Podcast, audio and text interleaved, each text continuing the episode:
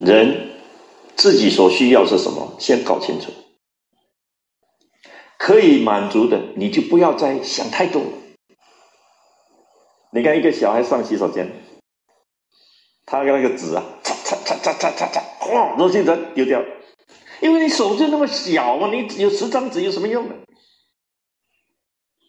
其实我每次看到，我都跟他讲，小孩子，你这样的话太浪费了。我心里头想的更可怕，我说这种人长大都是乞丐。那不是乞丐是什么？所有钱到你手上都是浪费掉的。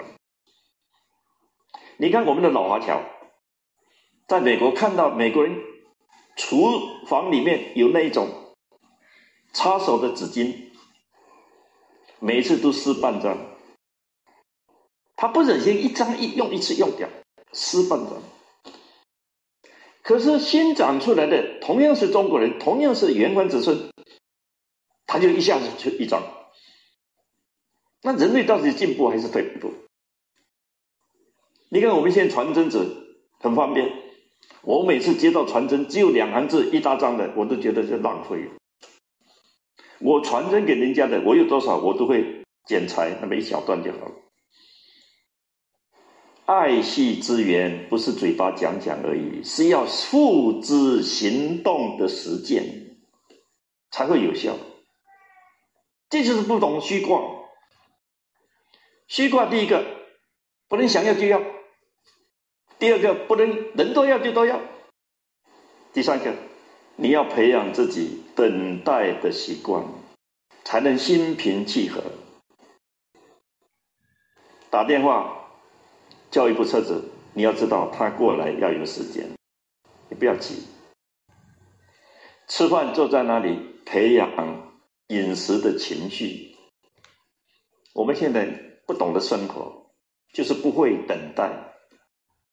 我来讲一个故事给各位做参考。我们都知道，中国有一位得到诺贝尔奖金的物理学家，叫做李政道。李政道先生当年提出论文的时候，评审的过程是蛮漫长的。那他怎么办？他就卜了个卦。哼，李政道先生卜卦是有记录的。物理学家不一定不卜卦，就好像孔子不一定不卜卦一样。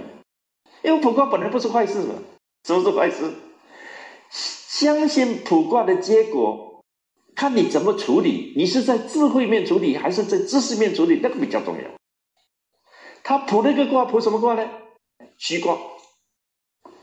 他就知道，我要等待，因为人家神，老是讲，懂得易经的人就是说，他审的越快，就表示越危险，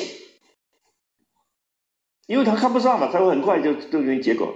他审的越久，就表示越有希望，因为他会觉得这个有道理，好像没有道理，他会等着，他最后说啊，原来这个对的。虚卦里面有一句话。就是说，当你等待的时候，你要让自己轻松一点、平和一点，以及在门口等呢，你不如坐下来喝口茶，你不如煮几个好东西跟朋友分享，那个等待的时间会相当的愉快。看到西瓜只会等，只会苦苦的等，只会紧张的等，那还不如不苦。卜完了虚卦，知道说不错，我不要急，因为人家有一个过程要审查。我呢，安排自己的生活，稳定自己情绪，跟朋友借个机会聊聊天，这就是高明。不问吉凶，但问我怎么样去安度、去克服，因为我要的，我还是会要，因为那是我合理的东西。如果碰到我不该要的，我就放弃。要舍，舍得，该舍才舍，不该舍就是要，不能不要，怎么能不要？因为需要，需要就是要。李政道先生以平和的心态等待到了诺贝尔奖，这并不说明卜卦有多灵，而是告诉我们。应当如何从智慧的层面来理解卦的意思，以提醒自己应该怎样面对所遇到的事情。那么，虚卦除了需要和等待之外，还有什么重要意义呢？